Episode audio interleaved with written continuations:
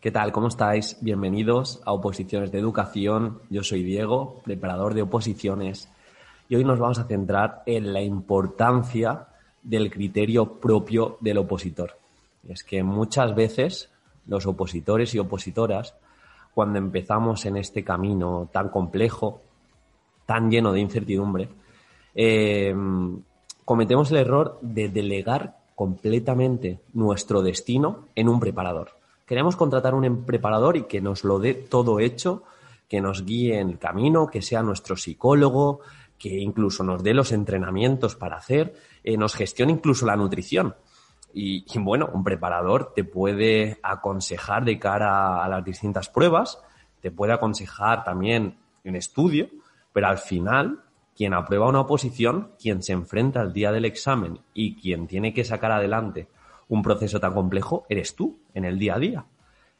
Así que me he dado cuenta de que en muchas ocasiones eh, hay opositores que solo están tranquilos cuando hablan con el preparador o cuando es día de academia.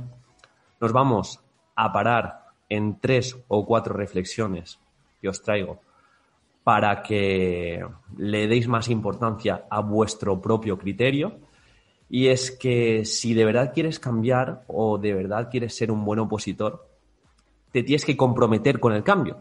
Tienes que ser proactivo. Siempre hablamos de la proactividad, pero es que los cambios no llegan solos. Elon Musk, eh, hoy justo en el coche, me escuchaba una entrevista que, decía que iba a vender todas sus pertenencias. Elon Musk es el, bueno, el creador de Tesla, el que compró Tesla, el de SpaceX, que quiere como democratizar los viajes al, espacio, pues dice que quiere vender todas sus pertenencias, todas sus cosas, para de esta manera enfocarse en ir a Marte, en, en, poder ir a Marte e incluso formar ahí unas nuevas normas y unas nuevas reglas.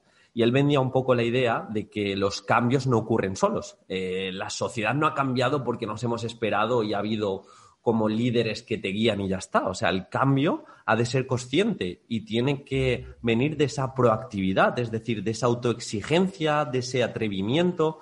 Y, eso es un poco lo que quiero que os llevéis de este podcast, que no delegues tu oposición enteramente a tu preparador, sino que tengas tú ese criterio propio a la hora de decidir cómo estudio mejor, a la hora de eh, tener esa dicotomía de control y esa capacidad de decisión en tu día a día de eh, procrastino o me acerco un poquito más hacia, mi hacia mi objetivo. Es muy importante.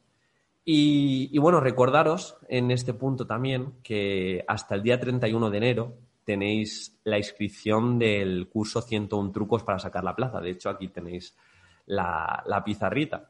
Y es que estamos regalando esta semana a todos los opositores que se apunten un bonus sobre neurodidáctica, pero no neurodidáctica de manera genérica y ya está, sino neurodidáctica aplicada a las oposiciones.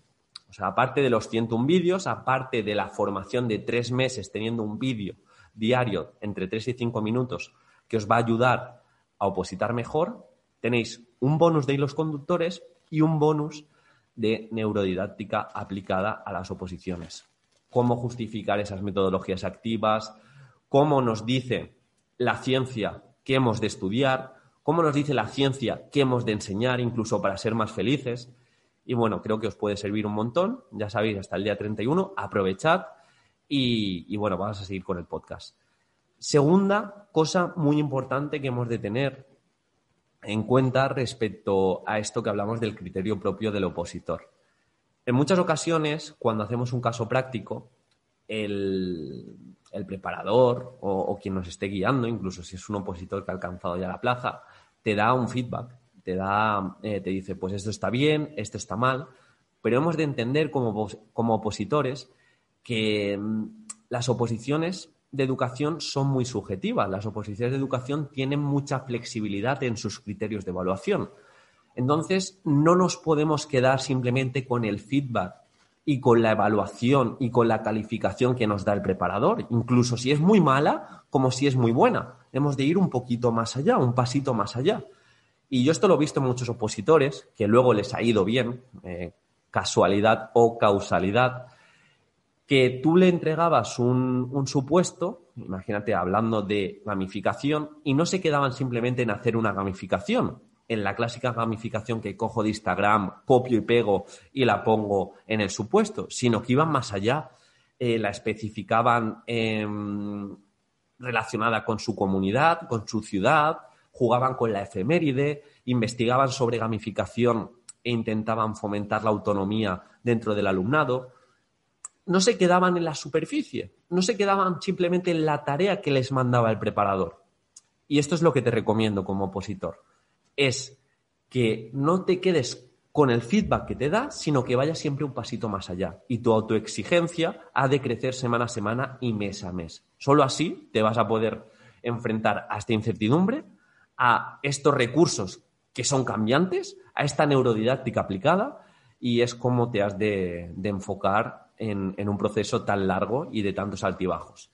Y también a la hora de estudiar, eh, esto lo, he hablado en otros podcasts, de hecho, eh, como estoy muy metido en las tutorías de planificación y gestión del estudio, a la hora de estudiar es fundamental conocer las herramientas de estudio, las técnicas de estudio, las capacidades o, los recursos que tienes para gestionar tu retención a largo plazo, a corto y medio, pero tu planificación al final es tuya.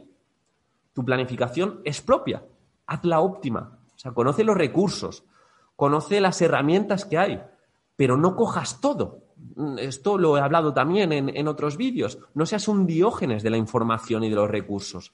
Pruébalos, ajusta semana a semana lo que mejor te venga, sobre todo cuantifica si estás mejorando y sobre todo, sobre todo esto, eh, intenta ajustar, intenta autoevaluarte e ir mejorando poquito a poco.